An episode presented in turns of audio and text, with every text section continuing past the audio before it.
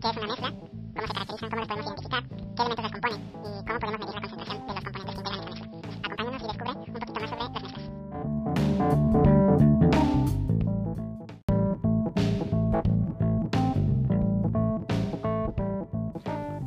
Desde el jugo de naranja hasta el chip de un celular o desde una roca hasta una estrella, la mayoría de los materiales que nos rodean y que utilizamos están constituidos por varias sustancias es decir, son mezclas.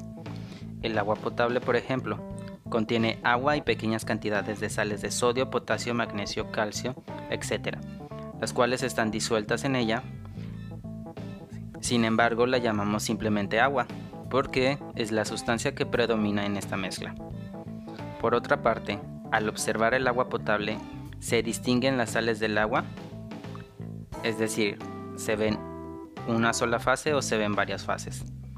Si notamos solo una fase, decimos que tenemos una mezcla homogénea o una disolución cuya composición es uniforme en todas partes.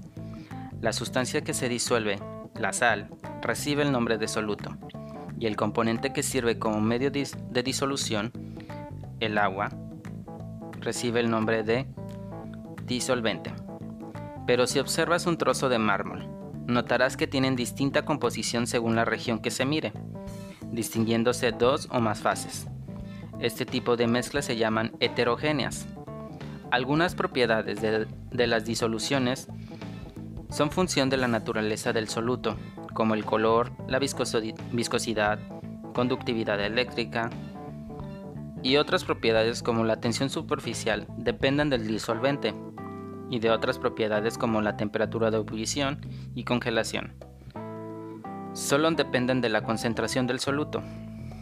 La concentración de una disolución es la manera en que los químicos expresan la relación entre la cantidad de soluto y la cantidad de disolución. Por ejemplo, en un litro de agua potable contiene 20 miligramos de iones de sodio. La concentración de esta disolución es 20 miligramos por litro.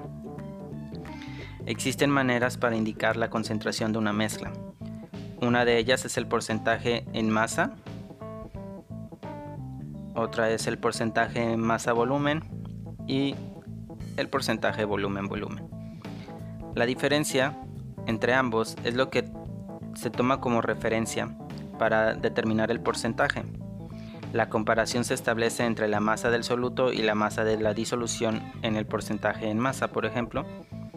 Un ejemplo de ello sería si un brazalete de plata contiene 14.1 gramos de plata y 3.5 gramos de cobre, el porcentaje de esta mezcla pues necesitaríamos eh, calcularlos dividiendo la masa de la masa de la plata entre la masa del cobre y multiplicándolo por 100 para convertirlo a porcentaje y obtendríamos que la masa de el porcentaje en masa de esta mezcla es del 80.11%.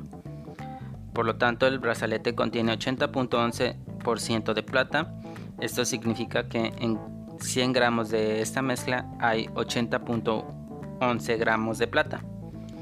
El porcentaje en volumen, el punto de referencia es el volumen de la mezcla y el de cada componente de la disolución.